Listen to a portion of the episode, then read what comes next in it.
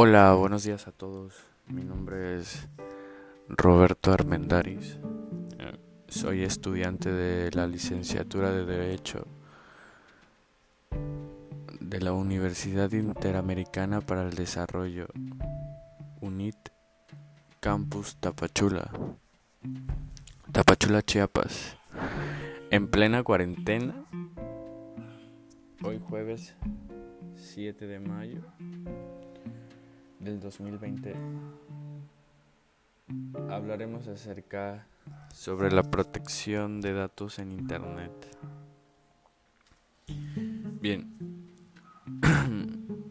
una breve introducción. Los datos personales se refieren a aquella información de una persona identificada o que la hace identificable. Asimismo, son parte nuclear de la identidad de un individuo, puesto que estos permiten hacer una referencia exacta y objetiva para particularizar a una persona y hacerla sujeto de derechos y obligaciones.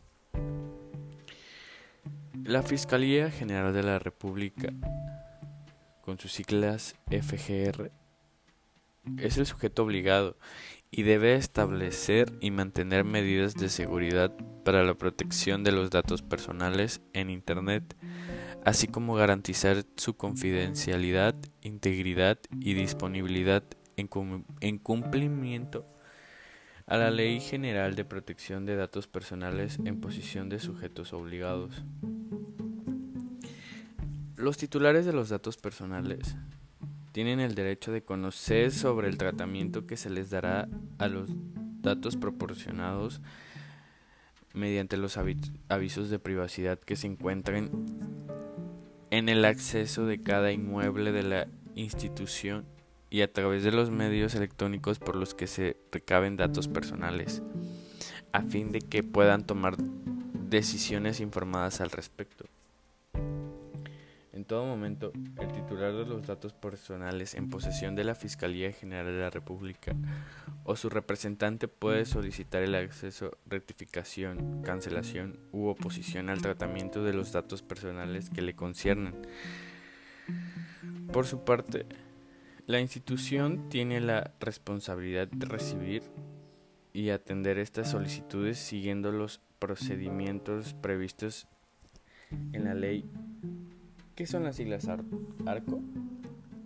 Pues bien, ARCO significa que es el derecho al acceso, la ratificación, cancelación u oposición de datos personales. Esto significa ARCO. La, el acceso, ratificación, cancelación u oposición de datos personales. Las siglas ARCO. Recuérdalo. Bien. Algunas recomendaciones que nos dan es que al proporcionar tus datos personales debes de revisar la disponibilidad de algún aviso o política de privacidad que responda a lo siguiente. ¿Qué información requieren? ¿Para qué la quieren? ¿Quiénes tendrán acceso a ella? ¿Por cuánto tiempo será? ¿Quién será responsable de su resguardo? ¿Y cómo protegerán tus medidas tus datos o cuáles son sus medidas de seguridad. Los datos personales son toda aquella información que se relaciona con nuestra persona y que nos identifica o nos hace identificables. Nos dan identidad, nos describen y precisan nuestra edad, domicilio, número telefónico, correo electrónico, trayectoria trayectoria académica, laboral, profesional, patrimonio, número de seguridad social, CUR, entre otros. También describen aspectos más sensibles o delicados, como es el caso de nuestra forma de pensar,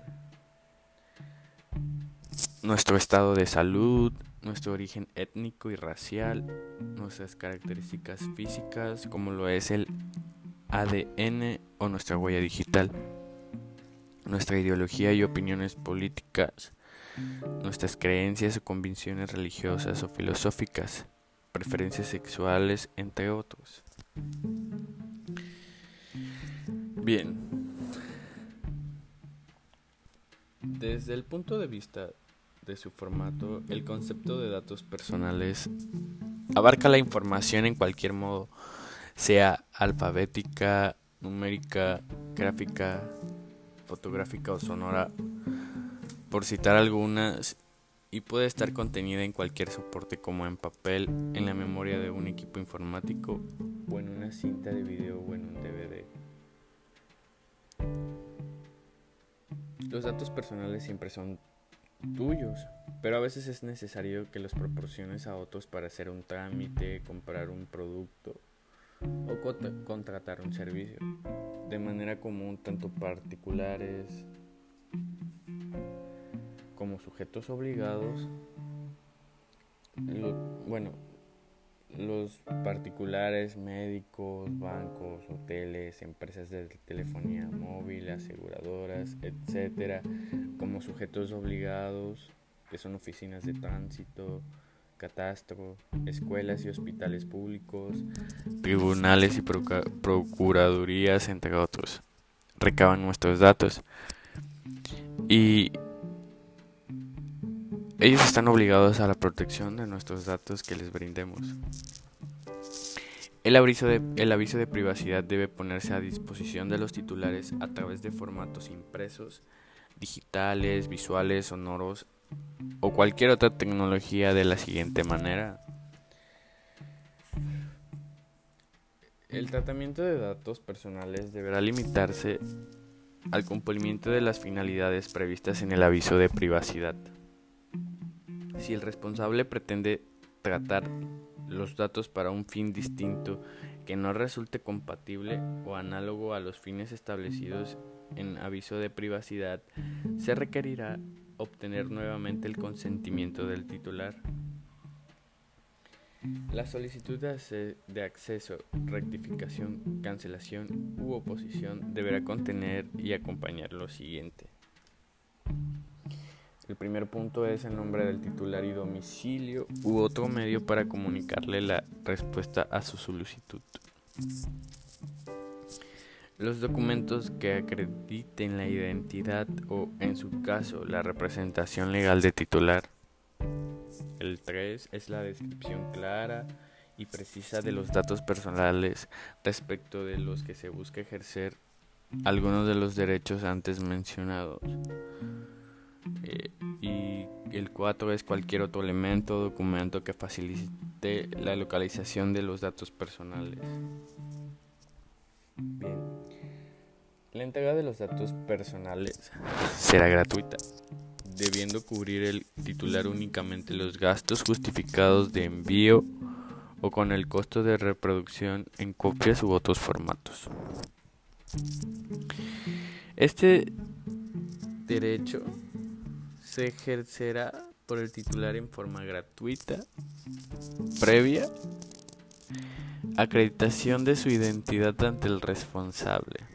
No obstante, si la misma persona reitera su solicitud en un periodo menor a 12 meses, los costos serán mayores a tres días de salario mínimo general vigente en el Distrito Federal a menos que existan modificaciones sustanciales al aviso de privacidad que motiven nuevas consultas. Titular podrá presentar una solicitud de protección de datos por la respuesta recibida o falta de respuesta del responsable de conformidad. Bien, pues el derecho como conclusión el derecho a la protección de datos personales corresponde al derecho derivado de la vida privada y la intimidad de las personas que se vieron amenazados con la aparición de nuevas tecnologías porque modificaron la forma de almacenar y distribuir la información que debía ser resguardada. En la búsqueda del bien común, el derecho y la comunicación operan como herramientas indispensables para la creación de leyes y políticas públicas que establezcan límites a la libertad humana dentro de un orden y armonía.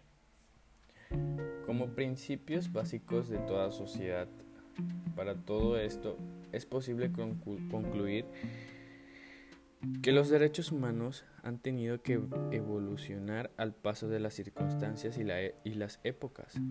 Es así como ahora se habla de una tercera generación de derechos relacionados con el uso de las nuevas tecnologías en cultura postmaterialista que vislumbra la necesidad de reconocer los derechos y libertades mediante las leyes específicas. Sí, bien, yo les voy a contar rápidamente porque hablé acerca de este tema. Hace poco yo, bueno, yo normalmente soy una persona activa o más bien le gusta hacer compras en línea. Soy una persona que constantemente le gusta realizar sus compras a través de dispositivos electrónicos, en páginas web o tiendas oficiales de algunas compañías. Y bien, hace poco sufrí en la clonación de mi tarjeta de débito. Yo realizaba compras en dicho portal, no voy a mencionar cuál. Mm, pues yo realizaba las compras necesarias o mis compras y resultó que alguien estaba clonando usando mi tarjeta de débito. No sé cómo obtuvo mis datos personales, pero supuestamente hoy en día es muy fácil que te roben tu identidad a través de internet o te clonen tus tarjetas de débito. Es muy fácil, ¿saben? Y pues no está nada bueno que otras personas roben tus datos para realizar compras con tus fondos y cosas así. Es por eso que la policía informática debe de aumentar sus capacidades para así poder frenar este tipo de problemas que pasan hoy en día. No es la, no es no solo me pasó una vez, me pasaron varias veces que robaban mis datos y utilizaban mis tarjetas de débito. Y pues no está chido, ¿saben? Pero como hemos mencionado, tenemos que evolucionar al paso de las circunstancias y las épocas. Y pues la tecnología cada vez avanza más y las leyes tienen que acomodarse a las circunstancias. Y bueno, eso fue todo. Eso es todo lo que hablaremos hoy en día. Un saludo a todos y hasta nuevo aviso. Hasta luego, bye.